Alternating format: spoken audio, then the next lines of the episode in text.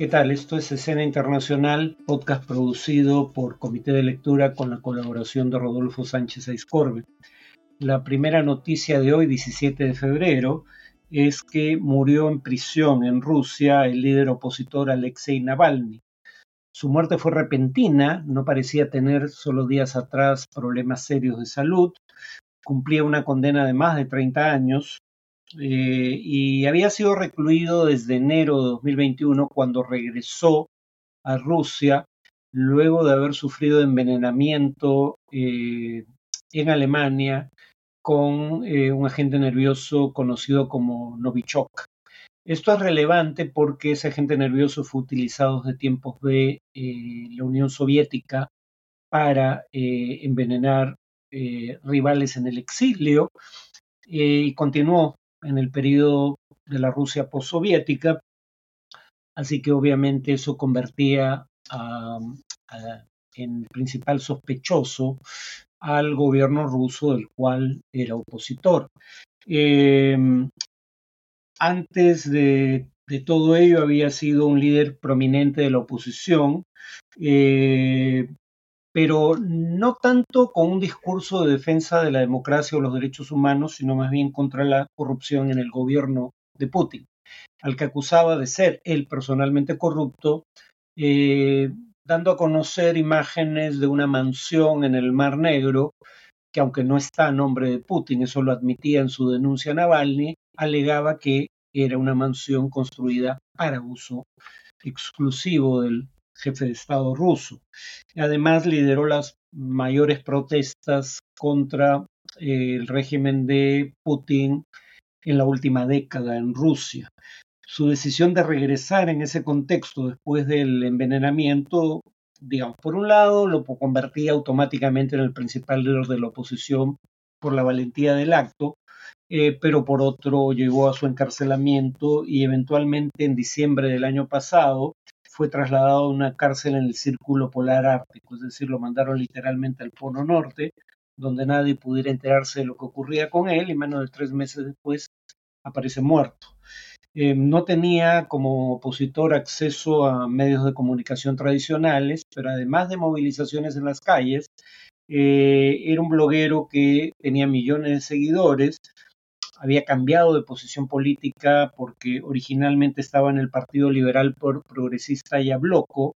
pero fue expulsado en 2007, entre otras razones, por posiciones nacionalistas que empezó a esgrimir en público, algunas de las cuales francamente hostiles a los inmigrantes, eh, y luego se unió al movimiento nacionalista conservador El Pueblo. Participó en las elecciones a la alcaldía de Moscú en 2013 y obtuvo casi un tercio de los votos, quedando en segundo lugar. La segunda noticia de hoy es que en Venezuela se suspendió el permiso para funcionar en el país a la Oficina de Derechos Humanos de la ONU. Se dio además 72 horas para dejar del país al personal de la Oficina Técnica de Asesoría del Alto Comisionado de la ONU en Caracas. El canciller venezolano Iván Gil dijo que, cito, la, la oficina en cuestión había tenido una actitud colonialista, abusiva y violatoria de la Carta de las Naciones Unidas. Algunos alegaríamos que lo que fue, digamos, violatorio de la Carta de la ONU fue la conducta amenazante del gobierno de Maduro frente al diferendo limítrofe con su vecino Guyana y que además eh, la ONU no puede ser colonialista porque solo los estados tienen colonias, no las organizaciones internacionales. Eh, y claramente no se puede alegar hoy en día que la ONU sea un instrumento de Estados Unidos. Es Estados Unidos el que tiene que vetar resoluciones críticas de Israel que respaldan 13 de los otros 14 miembros del Consejo de Seguridad y respecto a las cuales se abstiene incluso su principal aliado en el mundo, el Reino Unido. Eh, pero bueno, eh, esta decisión del gobierno venezolano se da un día después de que Michael Facri, el relator especial de la ONU sobre eh, derechos humanos, denunció que el gobierno le prohibió visitar centros de detención. y su oficina había publicado un comunicado expresando su preocupación por la detención del activista Rocío San Miguel, a la que el gobierno de Maduro acusa de estar involucrada en una conspiración para asesinarlo, conspiración respecto a la cual no hay evidencia de dominio público. Em, además, se habían producido en tiempos recientes informes de la Oficina del Alto Comisionado de las Naciones Unidas para los Derechos Humanos, el cargo que ocupa Volker Turk, que también denunció violaciones a derechos humanos en el Perú, eh, porque había denunciado detenciones arbitrarias y ejecuciones extrajudiciales, además de torturas en Venezuela. La tercera noticia es que el gobierno peruano clasificó por segundo año consecutivo como un régimen híbrido en el índice de democracia de 2024, como información del año previo, de la unidad de inteligencia de la revista The Economist. Quienes sigan este eh, podcast recordarán que eso fue el pronóstico que hicimos, que tras haber sido rebajados de la condición de democracia deficiente a la de régimen híbrido, eh, la tendencia era declinante y que este año probablemente volveríamos a estar en esa clasificación con un puntaje aún menor. Bueno, lamentablemente eso se ha cumplido. Eh, caímos dos posiciones, del puesto 75 al puesto 77, y también tuvimos una caída en la puntuación de 5.29 en 2022 a 5.23 el año pasado solo 32 de los países considerados en eh, el índice tuvieron una mejoría en su puntuación, 68 tuvieron un declive y 67 permanecieron estables. Lamentablemente, junto con Oriente Medio, América Latina y el Caribe está como la región con mayores caídas. Aunque aquí habría que añadir al norte de África. Yo hablé de Oriente Medio teniendo en cuenta que el norte de África suele ser incluido. Pero el índice eh, digamos, separa Oriente Medio del norte de África. No, no voy a entrar en esa discusión, pero probablemente la aborde en un siguiente podcast. De toda la región de América Latina y el Caribe, solo Uruguay y Costa Rica aparecen como democracias plenas. Chile, Colombia, Paraguay, Argentina y Brasil aparecen como democracias defectuosas. El Salvador y Perú aparecen como regímenes híbridos.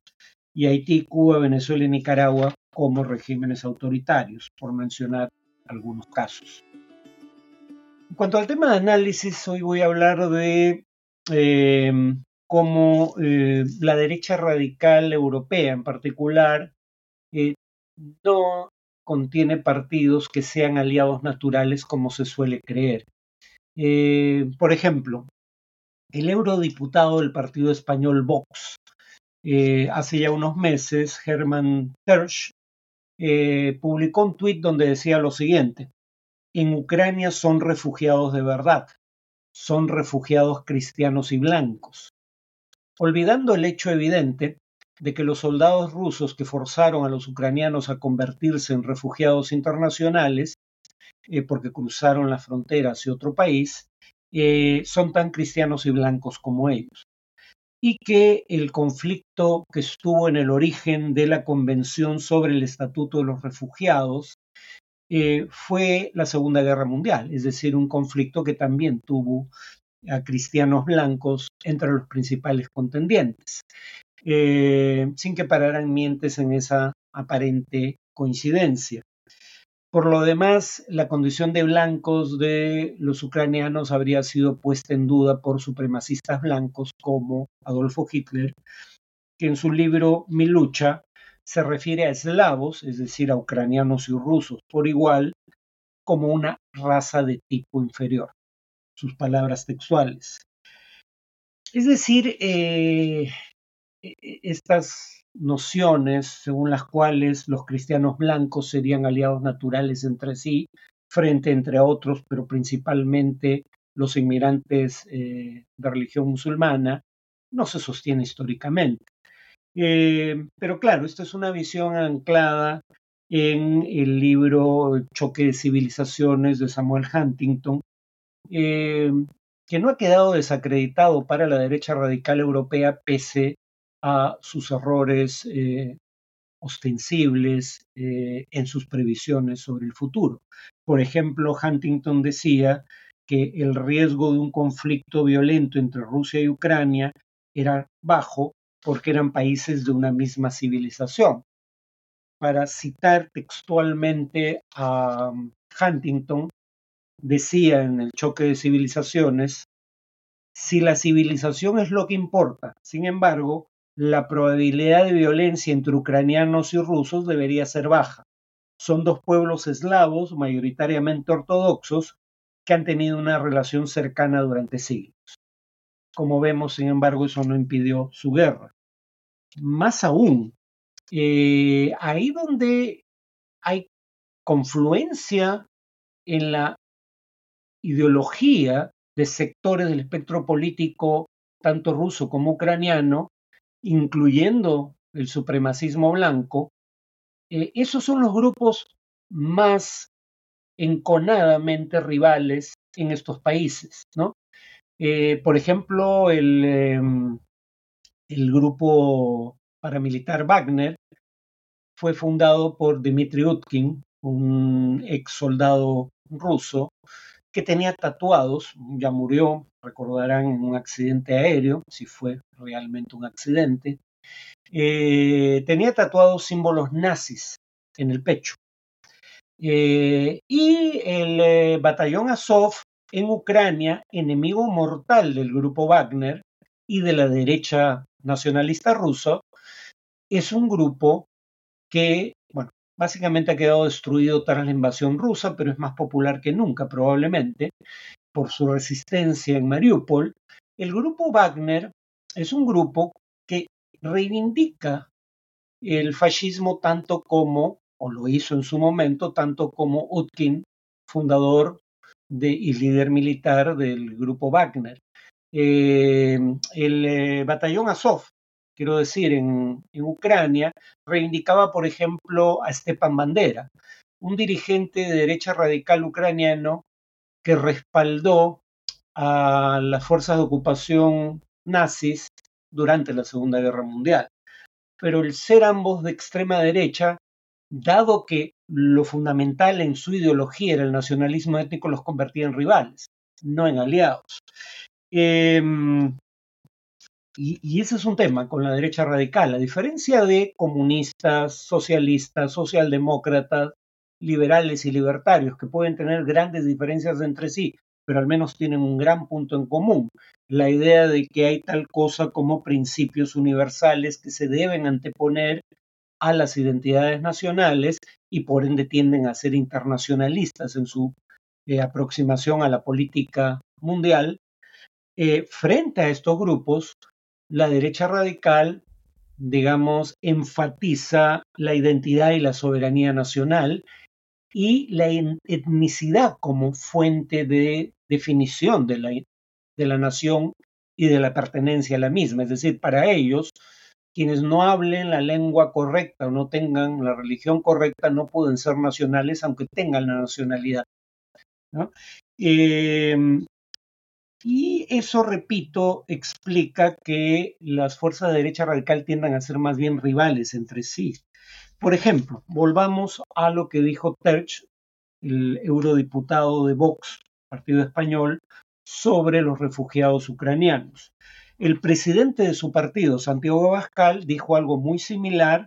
distinguiendo a los refugiados ucranianos de lo que él denominó las invasiones de jóvenes musulmanes que, según Abascal, atacan las fronteras de Europa.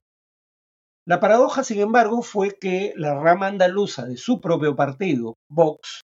se manifestó públicamente en contra del ingreso de refugiados ucranianos a su región de España, Andalucía, eh, porque eh, decía que debían permanecer en países próximos a Ucrania, no derivar hacia países como España.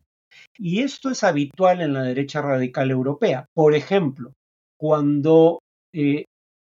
inmigrantes indocumentados africanos, eh, digamos, alcanzaban costas italianas, el gobierno italiano de la época, del cual era parte el partido de derecha radical La Liga de Matteo Salvini, pidió a la Unión Europea que ayude a reasentar a estos inmigrantes para que sus pedidos de asilo fueran tramitados en terceros países y no fuera el caso que